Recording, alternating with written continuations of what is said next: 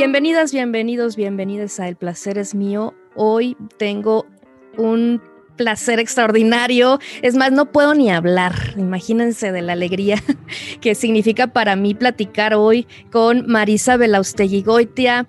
Ella es directora del Centro de Investigación Estudios de Género de la Universidad Nacional Autónoma de México, pero además es mi amiga y además, ¿qué creen? Ella me dirigió en la tesis de doctorado sobre teatro en prisión. Entonces, hoy vamos a hablar de mujeres en espiral y vamos a hablar de mujeres en prisión, de cómo es que ellas resignifican estos espacios amurallados y también vamos a hablar de su proyecto del cielo. No se diga más, Marisa, bienvenida a este podcast. El placer es mío.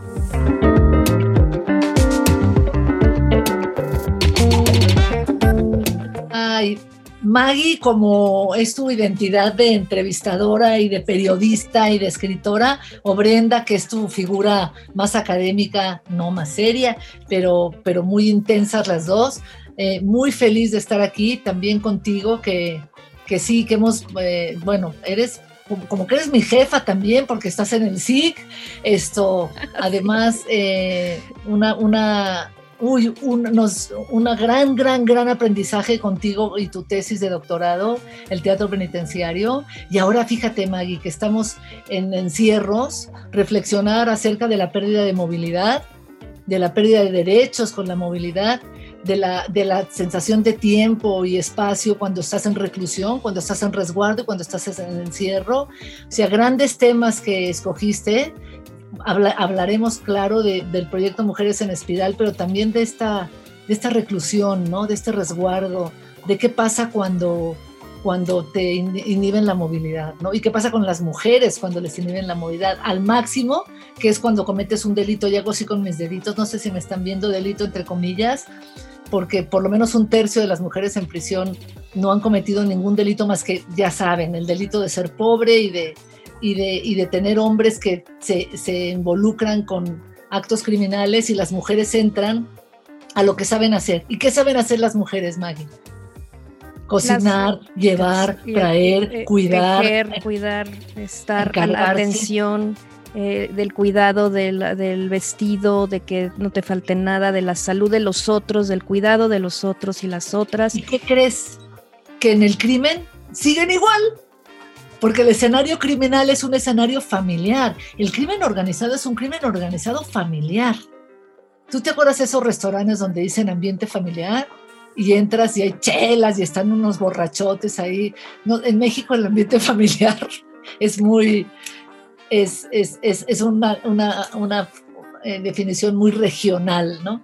Sí, en estos grupos de familias que se cuidan entre ellos y ellos mismos generan eh, ciertas empresas, vamos a llamarlas empresas familiares, para cometer ciertos delitos, empresas familiares criminales, donde las mujeres son quienes pagan eh, los delitos de las mentes o de los autores intelectuales de estas, de estas eh, organizaciones familiares, pero también quienes realizan los actos más crueles. Ellas cuidan, por ejemplo, no sé, recuerdo el caso de una persona que ella, eh, de una banda de secuestradoras, secuestradores, lava la ropa, que ella es la que cuida al secuestrado, ¿no? Él cuida a la, a la probable víctima.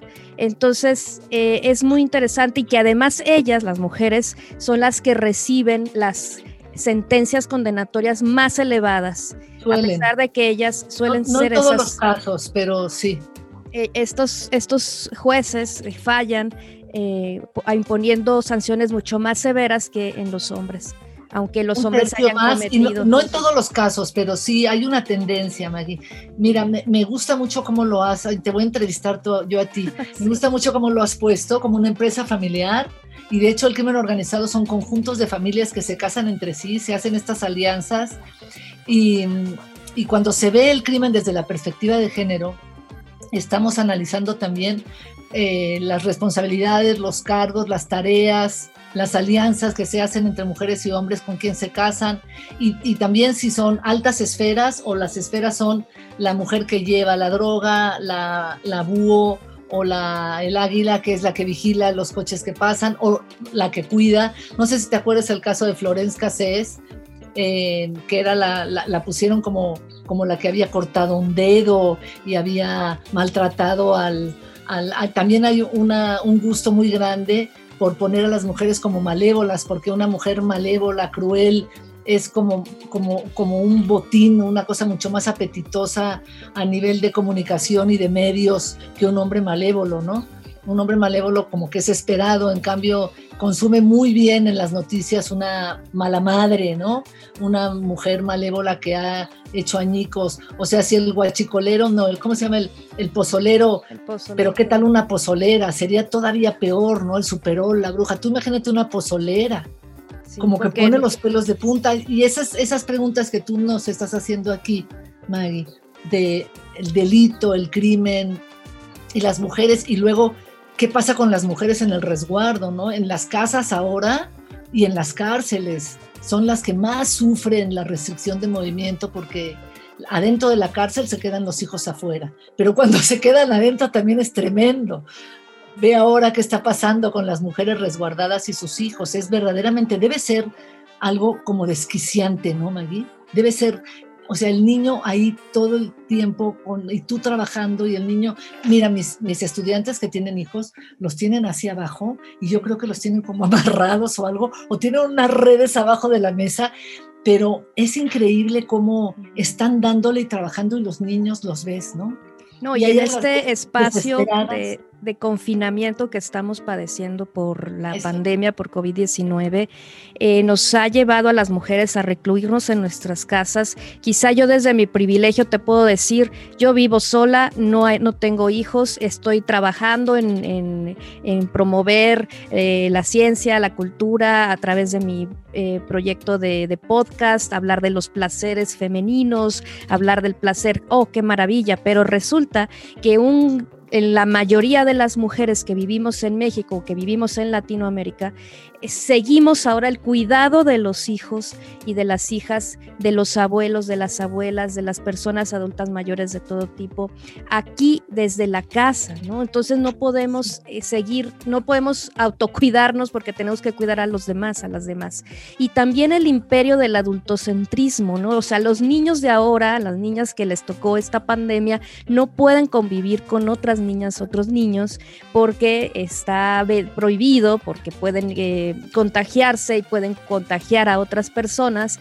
Y entonces estas niñas, estas infancias tampoco están, más bien están padeciendo el, encierro, ¿no? Entonces niñas, mujeres están resguardadas, hombres resguardados, las familias eh, confinadas. estoy revisando algunos datos que resultan que, comentan o que presentan el alto índice de violencias que se ha recrudecido ahora con la pandemia. Entonces, ahora que nosotras que nos hemos interesado tanto por el tema de los espacios cerrados, de los espacios amurallados, nosotras también lo estamos padeciendo de alguna forma. Estamos haciendo como una resonancia entre resguardo y encierro que no tiene nada que ver, ¿no?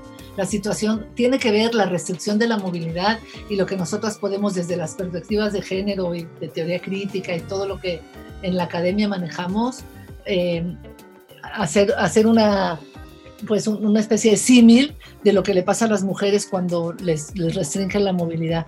Pero en la cárcel es tremendo, ¿no? Porque eh, la cárcel de mujeres em, es, es, es eh, en cuanto a posibilidades de formación, en cuanto a posibilidades de talleres, es de una pobreza extremísima. Los hombres tienen otras condiciones, yo creo que las mucho más violentas entre ellos, pero pueden tomar cursos de carpintería, de eh, contaduría, eh, profesionalizantes. Las mujeres tienen, o sea, imagínate, contaduría, administración, este, carpintería y las mujeres tienen migajón, chocolate artístico, madera country.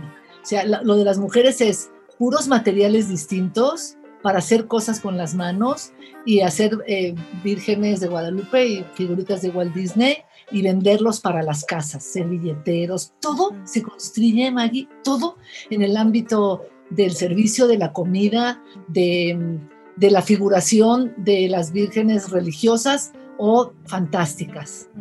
Ese es el espectro de formación de las mujeres en las cárceles y de los hombres es otra cosa. Entonces, ya las mujeres en situación no pandémica tenían muchísimas restricciones, mujeres en prisión, muchísimas restricciones, muy pocas posibilidades de reinserción, no es que los hombres las tengan más, eh, los hombres tienen mucha violencia y son condiciones de hacinamiento mucho peores, pero las mujeres sí las tienen como en una media de un tipo de, sujeto que no necesita ningún aliciente intelectual, que lo único que necesita es migajón y, y Shakira y tijeras para hacer sirenitas y vírgenes de Guadalupe y que lo único que tiene que hacer es cuidar, ¿eh? ahora cuidarse pues sí, enseñarles, tal vez nosotras con mujeres en espiral, lo que intentamos hacer es volcar esa pasión por el cuidado o esa, esas tareas del cuidado que las vuelcan hacia sí mismas y que estando en reclusión lo que tengan es una película de sí mismas distinta. Y a la vez hicimos una clínica de litigio estratégico y con esa clínica, si las mujeres tienen una película, un guion, una narrativa de sí mismas distinta, y distinta quiere decir que, que, son cuidadas, que ellas entienden lo que significa ser mujer en su situación em, familiar, pero también en su situación criminal, o sea, que entiendan el crimen siendo mujeres. ¿Cómo, cómo le explicas y cómo, cómo puedes desmenuzar el escenario criminal al que te invitaron por ser la tía de la prima? Si tú te sales un poquito, te pones en la frontera. Y no es tanto que queramos que ellas se vean como las criminales, sino como mujeres en un contexto familiar precario vinculado con el crimen. Y ahí hacer las conexiones, Mari, las figuraciones, ¿no? Contarse ellas la historia de otra manera, pararse de forma distinta frente a su historia y pararse de forma distinta frente al juez, pero nosotras también, o sea, no, de nada sirve que nosotras las formemos casi casi con oratoria y cursos y talleres y talleres de manejo de cámara, porque además hacemos cortometrajes, películas, murales, donde ellas tienen, tienen la, tú sabes muy bien, todos sabemos, además la gente que, que ha tenido la oportunidad de estar en un salón de clase más de tres o cuatro años, la, la posibilidad de reconfigurarte y de reinventarte que te da la, la, la universidad o que te da la preparatoria, aunque sea una mala. ¿no? es, es, una intención, hay, hay un espacio de, de, de, reconstrucción de ti misma.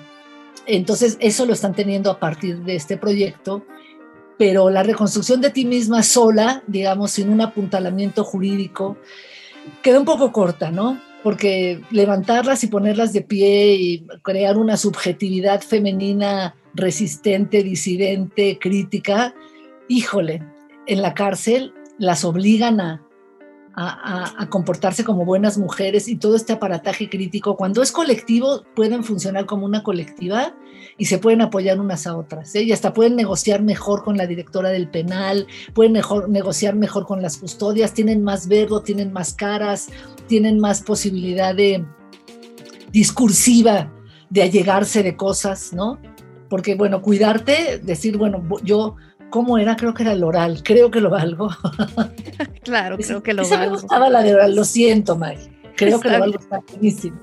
Eh, y este también es como un camino hacia el placer de ser mujeres y aunque estemos en la prisión y aunque estemos en toda esta opresión, hay una forma de quitarnos de encima ese peso con mm, lecturas que nos permitan ser más críticas con lo que pasa a nuestro alrededor. Bueno, tú lo viste con tu, con tu, tu tesis, Maggie, que bueno, no era tan placentero, no era Ricardo III, y la violencia sobre la violencia, Maggie, y el ejercicio y el trabajo sobre la violencia traía momentos, digamos, del goce, este goce lacaniano que no es ¡ay, la alegría! ¡ah! No, no es esa, pero es como una ratificación de que te chingaron y supiste cómo te fregaron y que sabes, sabes perfectamente qué pasó. Es como, es, es como la dignidad de la perdedora, ¿no? Bueno, ya supe que por ser mujer y pobre y prieta y no educada, me pasaron esta, esta, esta y esta cosa pero igualmente por ser mujer pobre, prieta, no educada, me van a empezar a pasar estas, porque voy a empezar a estar orgullosa de mi cuerpo, voy a saber cómo tocarme, voy a, ser la primera que va a, a entender cuáles son sus fortalezas. Y ahí digamos que sí, que hay un camino, pero tú acuérdate de Ricardo III, estaba era, era el horror, Maggie. Bueno, nosotras trabajamos en la misma dinámica de, de, Ricardo III, es decir, los escenarios que ponemos de, de, las mujeres no son escenarios de rosas y de migajón y, de colores pastel. O sea, porque están vinculadas al crimen muchas veces y están vinculadas a ser, so, bueno, bocabajeadas, Maggie, a ser discriminadas, a ser golpeadas, los hijos tienen muchos problemas, la familia está metida en drogas, pero a la vez también ellas están queriendo pues de alguna manera tener una familia que, que tenga porvenir. ¿no? Y hacerse justicia con la palabra, hacerse justicia con, con el, el, discurso en el que se van a presentar ante el juez, ante la jueza, pero ya con la revisión, observación, digamos, de todos estos estereotipos que se les han cargado a las mujeres en prisión, que son las malas, las malas madres, las malas mujeres de la sociedad y están ahí y tienen que cumplir sus condenas, lo que sea. Pero al momento de que la universidad se expande, como es el caso de Mujeres en Espiral, las mujeres empiezan a, en la prisión, empiezan a observar esos estereotipos que se les han cargado, esos, esas marcas de discrimin discriminatorias que también van, van eh, exponiendo en la piel, exponiendo en, en la mirada, y de pronto ellas son capaces de torcer todo esto para tener una mejor manera de presentarse ante la juez, ante la jueza o ante el juez y también sobrevivir a ese espacio de, de encierro, re, resignificándolo, ¿no? O sea, estamos Así aquí, dicen ellas, estamos aquí en la prisión, estamos resistiendo a este, este obstáculo. ¿Tú qué has sabido, Mari, en estos días que hemos estado en la, en la pandemia? ¿Qué sabes de ellas? ¿Cómo han pasado el tema de, de la contingencia, bueno, de, de esta pandemia mundial? ¿Qué, qué, ¿qué hay? Mira, el, el, el, contacto para nosotras es con las, las, chicas que han salido y que pueden visitar a, a, o a sus amigas o a sus mujeres, a sus esposas o a sus novias o a sus enamoradas que entran que tienen el permiso de entrar, pero no hay, no, o sea, nosotras llevamos un año, un año, cuatro meses sin verlas, hemos tenido comunicación con ellas. Y mira, si la cárcel es el, el espacio de, con las mujeres, eh, no es como con los hombres, que es el espacio de picar, o sea, los cortan, los, los humillan de una manera, es, es de una violencia inenarrable. Con las mujeres es el espacio de la depresión, mucho de la depresión, eh, se sienten absolutamente culpables de, del abandono de sus hijos y las visitan poco, pero no porque, no crees que no, las visitan porque se portaron mal o porque son eh, criminales o, por, o, porque cometieron un error. No las visitan porque dejan fuera uno, dos, tres, cuatro, cinco, seis, siete, hasta ocho hijos. ¿Y quién las va a cuidar, Maggie? ¿Los señores? ¿Los señores van a ser el club de cuidado de los niños? ¿Quién, quién va a cuidar a esos hijos? Las otras mujeres. Entonces, ¿quién las visita? Y las otras mujeres que cuidan a esos niños tienen que producir dinero y tiempo para cuidarlos. ¿Dónde queda el dinero y el tiempo que te lleva un día completo de ir a la visita? Tienes que, porque la visita no, no es solo los domingos, o sea, la visita puede ser a veces los domingos, pero los domingos están todos los niños en la casa y ¿qué haces con ellos? Por lo menos estaban en la escuela antes de la pandemia, pero eh, la, las mujeres no las visitan porque los hombres, sus hombres, esposos, novios, lo que sea, es un promedio de tres meses los que tardan en abandonarlas. Entonces quedan las otras mujeres que a la vez están a cargo de producir dinero para ayudarle a la de la cárcel y cuidarle a sus hijos. ¿Ya viste cómo está el numerito? Entonces las mujeres, mujeres que se organizan, cuando el hombre está en la cárcel, las mujeres se quedan con los hijos, ¿no? Mari, tienen tiempo Fuimos a cuando fuimos a ver, a ver ah, la sí. obra de Ricardo III, que estábamos en el transporte eh, a punto de entrar a la prisión y vimos esas filas de mujeres cargando bolsas con comida, con ropa para el interno, eh, con todo lo que le gusta, ¿no? Hasta dulces, llevaban comida, pues sí, los, los platillos que a ellos les gustan, ¿no? Para toda la semana para que ellos estén tranquilos. Pero luego vamos a Santa Marta, mujeres, eh, con las sí. mujeres en espiral y con las mujeres que están internas allí y vemos tres, tres personas en la fila, o sí hay bastantes en la fila, sí, pero en comparación con el número de internas es menor, ¿no? Pero el cambio en, la, en la penitenciaría de hombres, bueno, eran filas y filas, este, hacían fila para entrar y, y que les revisaran esto, ¿no? Entonces, las mujeres cuidamos, cuidamos a los otros, cuidamos a los hombres en prisión, los mantenemos en prisión, pero si una mujer en prisión está allí, es difícil que sigamos cuidándolas, porque ellas también tienen que cuidar a otras allá adentro, o sea, es... Es un círculo de cuidadoras. Pero ¿cómo lo rompes, Maggie? ¿Cómo rompes ese círculo de, cuida de cuidado? ¿Y por qué lo rompes? ¿Y qué significa que una mujer se cuide a sí misma? Que una mujer, o sea, ¿cuáles son las maniobras, cuáles son los mecanismos que tú tienes que, que tender y poner a disposición para que una mujer diga, me tengo que cuidar a mí primero? Es una revolución eh, vamos a tumbar el, al patriarcado.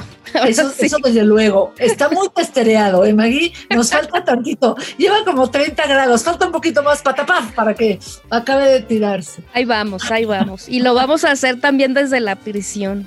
eso eso significa tumbar al patriarcado. Qué bueno que lo traes. O sea, cada mujer que, que se pone, vamos, en primera instancia es darse, darse lugar, ¿no? Comparecer ante sí misma, como dar la cara ante sí misma de en qué estado de salud está. Sabemos, por ejemplo, que son las que menos comen, las que más enferman, porque están siempre privilegiando a los otros antes que a ellas mismas. Eso no quiere decir que no den una lata y que no sean eh, a veces criminales, por supuesto, que pueden ser criminales y pueden también ser soberbias y, pueden también ponerse en primer plano, pero esas, esas son como mujeres disidentes que por alguna razón se han escapado de esta sujeción femenina, ¿no? Pero si estás sujeta y eres un sujeto femenino más o menos bien constituido, vas a tender a poner a muchas y muchos y muchas cosas antes que las tuyas. Y ahí es donde ustedes han intervenido con acciones pedagógicas, con acciones artísticas, pintando los muros de la prisión. Eso es algo que llama la atención de este proyecto. Los murales que hay en la prisión han ganado premios honorarios de parte de los muralistas, que las reconocen como acciones que transforman los espacios. Y también, Mari, eh, ahora estás como directora del CIEG. Cuéntame algo, a, darnos avances de qué, qué, esperamos contigo como ya directora de este, eh, eh, el, CIEG este centro centros de, investigación de estudios de género más, más potente de Latinoamérica. Y mm, ahorita tenemos como, fíjate nada más las colectivas que están en el espacio público. Ahorita es un momento de efervescencia del feminismo y sobre todo de un salir del feminismo a la calle, involucrarse no solamente con las cosas de género, sino con las cosas, digamos, em, con, con, la forma de venerar a la nación. Entonces se meten con Juárez, se meten con el Ángel, se meten con los monumentas y les llaman monumentas, se meten con con la con pues con, con, Palacio Nacional donde hay un presidente que no ha, apoyado y no ha dado signos de entender lo que es la violencia de género eh, hay estas eh, vallas que intervienen y le empiezan esa, esa belleza de esas vallas de acero que logran hacer panteones verticales donde, donde hay, las ponen de pie a las, a las, a las, a las chicas eh, asesinadas eh, por feminicidios. Entonces, lo que nosotros queremos eh, estudiar es de qué forma el activismo, el activismo de estas mujeres y la academia pueden confluir, porque a veces el, activismo, Maggie, va como muy alto, ¿no? O, muy bajo, ponle, o muy en las profundidades. Y lo que tenemos que generar es cruces significativos, productivos, iluminadores entre activismo y academia. Es decir, entre el salir a la calle, testerear, romper, eh, las mujeres han, tenido que romper. Creo que la pregunta también es cuándo la violencia es excesiva y cuándo la violencia es un efecto de una incompetencia del Estado y se, y se, y se deja plasmar rompiendo cosas, rompiéndolo todo, ¿no? y cuando ya es otra cosa y hay grupos distintos que quieren desestabilizar. O sea, esas preguntas que son preguntas políticas, que son preguntas estéticas con el panteón vertical, que son preguntas pedagógicas del cómo, todas queremos que el CIEG entre a una reflexión, y está todo el mundo así, ¿eh? las universidades, todas estamos pensando con las colectivas, pensando en las formas en que el, activismo y la academia pueden rimar, pueden ronronear, pueden amalgamarse, pero también las veces en que, en que se repelen, ¿no? Y no hay, y hay qué alianzas, qué trabajo, qué, qué, cómo, tenemos que, cómo tenemos que intervenir la academia, Maggie, para que la academia no esté siempre sobre el activismo diciéndole que ya no ha hecho y qué debe hacer y, ya se pasó, ya que ya fuiste violenta, ya que, y el activismo rechazando a la Torre de Marfil porque no pone los pies en la tierra y no interviene. O sea, son, son dos formas de entender hacer justicia, ¿no? Tú hace rato dijiste la palabra hace justicia, ¿no? Hablábamos de, y tú lo, lo, dijiste muy, muy, muy bellamente, ¿no? Como si tú trabajas con la palabra, con alguien que lleva hasta segundo de secundaria o tal vez sexto de primaria y, y logra ponerse de pie, la palabra pone de pie, la palabra erige, la palabra te da sustento, esto, y, pero de qué forma también, esa es la academia, ¿no? Esa es una academia también corporalizada, que incorpora la calle, las emociones, y también necesitamos un activismo que incorpore reflexión, ¿no? Porque a veces el activismo es muy automático y tiene muchas este, consignas y pocas conceptos, ¿no? Entonces, ahí estamos. Hay una tensión academia y activismo. Luego, ese es el primer proyecto.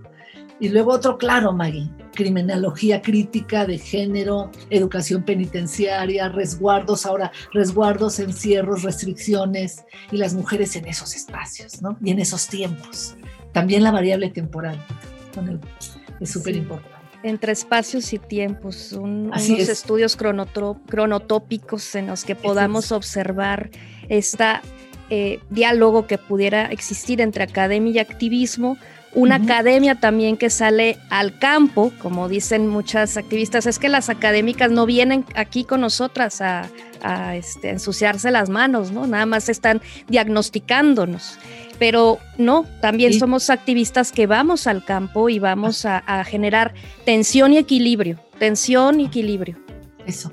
Sí. Bien, eso es, eso es. Y uno se pregunta, bueno, ¿qué tan activista debiera ser toda académica, no? Así es. Y, y, bueno, y también qué significa el activismo. A veces sí de verdad te tienes que trepar en la torre de marfil. Tú acuérdate cuando estabas haciendo tu doctorado, ¿no?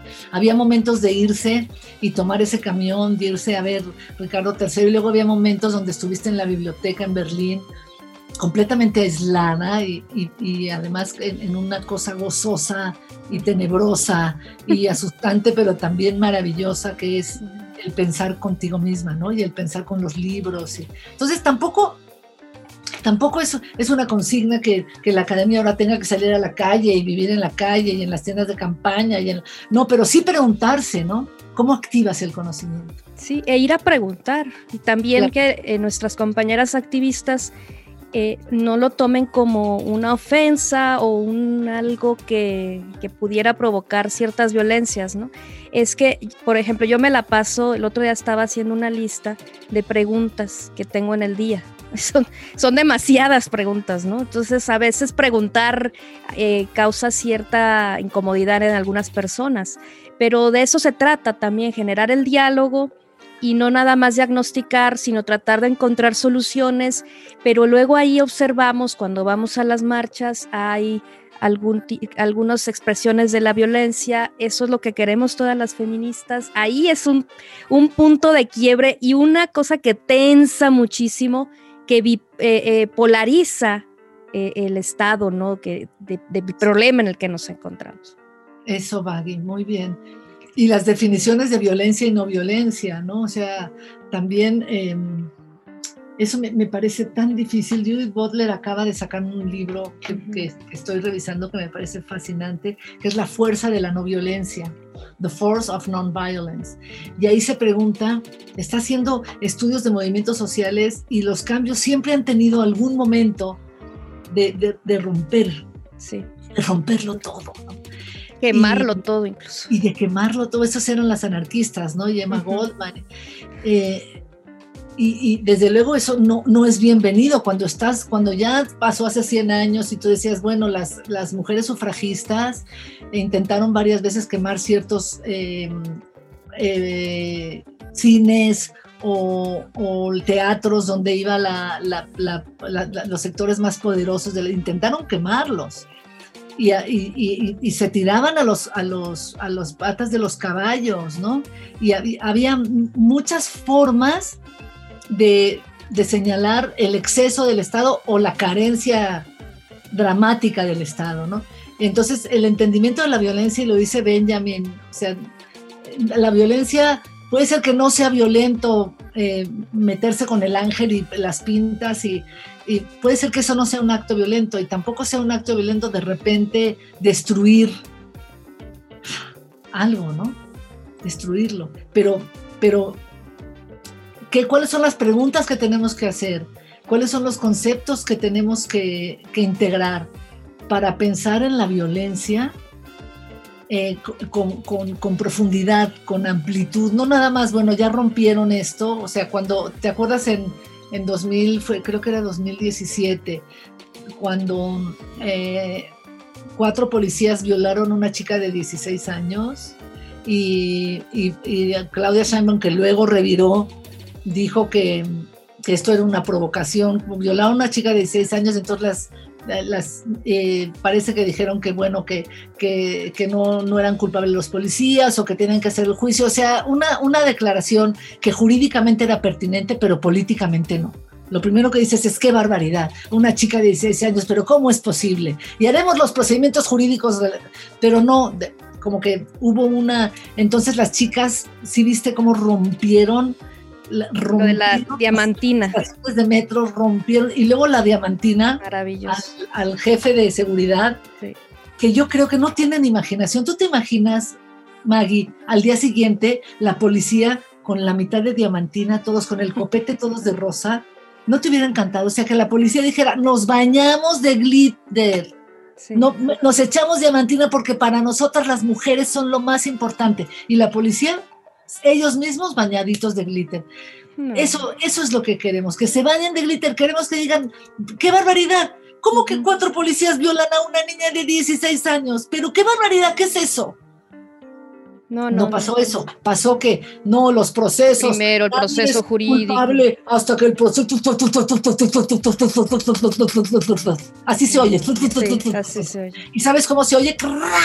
Cristales. Cristales. O sea, en tu elocución estás ya adelantando si rompen los cristales o no. Ahora, también es cierto que cambias la locución, que Claudia lo que hizo fue cercar el ángel, vinieron las restauradoras con glitter, Maggie, tenemos como si hubiera sido un, descubrimiento de las, las cuevas de Cacahuamilpa, tenemos cada palabra que se pintó en 2019 y en 2017 en el ángel, lo tenemos. Y eso por la jefa de gobierno. Ah, pero sigue la violencia igual. O sea, a mí me cuesta trabajo. Yo no quiero eso. Yo no quiero que le martillen las rodillas a una policía, ni tampoco quiero que la quemen como la quemaron, ni tampoco quiero que le avienten una molotov en la cara, tampoco. Ni tampoco quiero que persigan a martillazos a un policía. No. No estoy de acuerdo con eso. Y no me parece suficiente explicación que son casualties, ¿no? Ay, no son, estas son las. No, no me gusta. Las mujeres policías también son eh, sometidas a otro tipo de violencias, ellas también sufren violencia, son mujeres también. Si, vemos la situación de la policía, Maggie, sí es muy tremendo, ¿no? La forma en la que la policía se ha vinculado con las disidencias y con los grupos y los militares. O sea, tenemos una historia en México Sí. Híjole, muy complicada, muy sangrienta. Otro tema de tesis sería el, o sea, la figura de la mujer en la policía. O sea, qué tanto luego nos absorbe el, patriarcado y las, y las masculinidades tóxicas al estar allí. Eh, cómo es que ellas ven las, los movimientos feministas, si ellas mismas toman algún tipo de, postura política respecto a los feminismos, cómo ellas se asumen siendo policías, este, conteniendo, digamos, las violencias. Esas son las preguntas académicas, Maggie. Eso es lo que el CIE quiere hacer. Ese tipo como de, de indagación con respecto a la violencia, las estrategias no violentas, a a cómo, cómo ubicar lo que está pasando ahora en, en, el feminismo en México y en Latinoamérica y en el mundo en relación a las posibilidades de cambio, cómo está respondiendo el Estado, eh, cómo está también la relación con estas fuerzas como la policía, los militares, históricamente y hoy, ¿no? Porque no es solamente el acto de, de unas chicas con martillos o pateando a una mujer y rompiéndole la cadera, ese solo acto no, no es así, ¿no? O sea, sí es así y no, o sea, hay que no, Pero hay una carga histórica, hay potente. Hay una carga, pero por otro lado, la carga visual es imposible, o sea, no, no le das patadas a una mujer, o sea, no lo haces. Para mí no hay carga histórica que sostenga los martillos en la rodilla a una policía mujer, no, no. Esa escena, no. Sin embargo, hay que, la academia entra y para mí, pues yo quién soy, ¿no? Ah, no, ahora sí soy alguien, soy la directora del CIEC. sí, ahora sí, Mari. A ver, ¿qué vas a hacer? yo quién soy la directora del CIEC. Oye, también, Mari, te voy a hacer una pregunta que es difícil, es, es así, como las violencias que hay dentro de nuestra Universidad Nacional, también, las violencias de género. Claro. ¿Cómo las vamos, las vas? Ay, yo las vamos, ya me estoy. Este... No, pues tú también, claro. Claro, yo también soy universitaria. Pues. La UNAM, como toda institución, como toda institución, además somos 400 mil, 390 y tantos mil, y con 200 y tantos mil estudiantes, claro que tenemos formas de violencia institucional, de acoso laboral, sexual y demás. La, la diferencia, creo, es que es que sí la UNAM es una institución muy poderosa. Es una institución que reproduce y es jerárquica, pero también tiene núcleos de estudiantes, de académicos, de profesores, de trabajadores que, están todo el rato vigilando y, y sí ejerciendo una influencia crítica. Ahora tenemos, por ejemplo, cada instancia, cada, cada, cada dependencia tiene algo que se llama comisión de de igualdad de género y esas comisiones de igualdad de género están integradas a los consejos técnicos universitarios y están vigilantes, aparte eh, tienen eh, están, están formadas por investigadoras, profesoras, activistas, estudiantes y, tienen un grado importante en, el, en, los consejos técnicos de las... y están todo el rato haciendo asignaturas, haciendo actividades, monitoreando. O sea, si hay alguna cosa de acoso, la CINIC y entre otras están ya con la chica protegiéndola, oye, ¿quieres denunciar? Te llevamos a la defensoría. O sea, Maggie, ejemplar, la UNAM es ejemplar es ejemplar. Ejemplar no quiere decir que no tiene problemas. Ejemplar quiere decir cómo los asume y cómo intenta resolverlos. Y creamos una coordinación de igualdad de género potentísima a nivel de rectoría hasta arriba, la coordinación más importante, además es parte del staff del rector, es una coordinación que tiene por lo menos treinta y tantas plazas y y, maneras de que se vincula con toda la universidad. Se creó la Defensoría de los Derechos Universitarios, adentro se creó la Unidad de Atención de Violencia de Género. Cada instancia tiene su unidad de atención, tiene su CINIC, tiene actividades, tenemos un protocolo que, que ya lo hemos como depurado yo estoy muy orgullosa, Maggie. O sea, no, no quiero decir que la UNAM es prístina y no suceden cosas. Suceden cosas en todos lados, en las familias de todo mundo. Ahí está el tío que abusa a la niña, el, el primo del hermano del primo que se mete a la, a la cunita de la bebé de tres años a, tener eh, prácticas inapropiadísimas con ella. Y pasa, y pasa.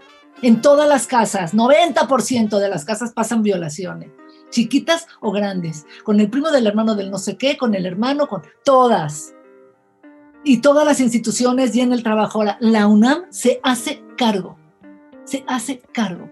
Y se hace cargo también, bueno, ha tenido tomas, se hace cargo con, chicas estudiantes como las mujeres organizadas que tomaron eh, la Facultad de Filosofía y Letras, Psicología y demás, y también la pusieron a, la institución entre la espada y la pared. Eso es lo que hacen los movimientos sociales, ¿no?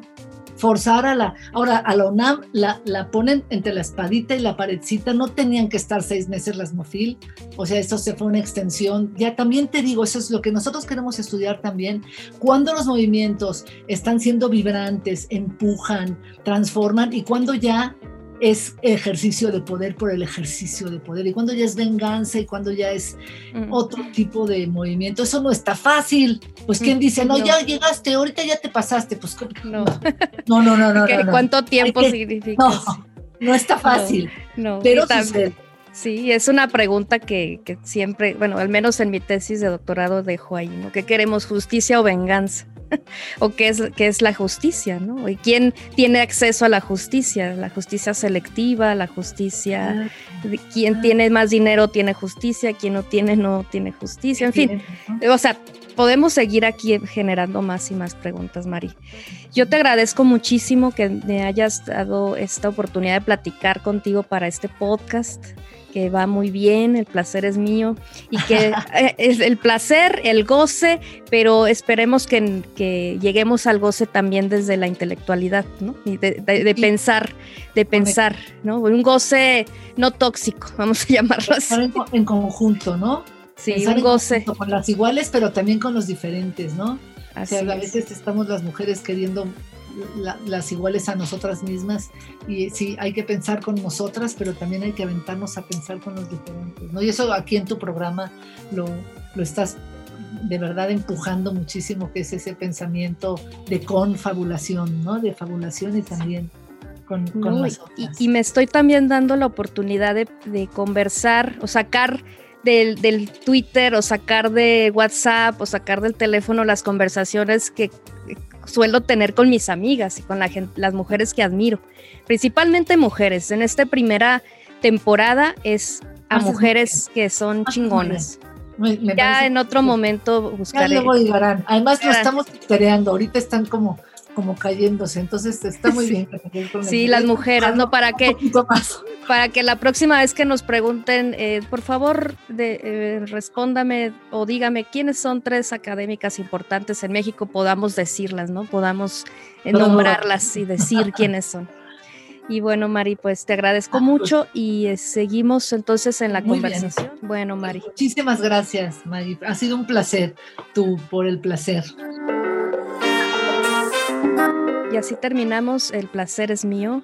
Gracias por acompañarme en esta charla con Marisa Goitia, directora del CIEC de la UNAM.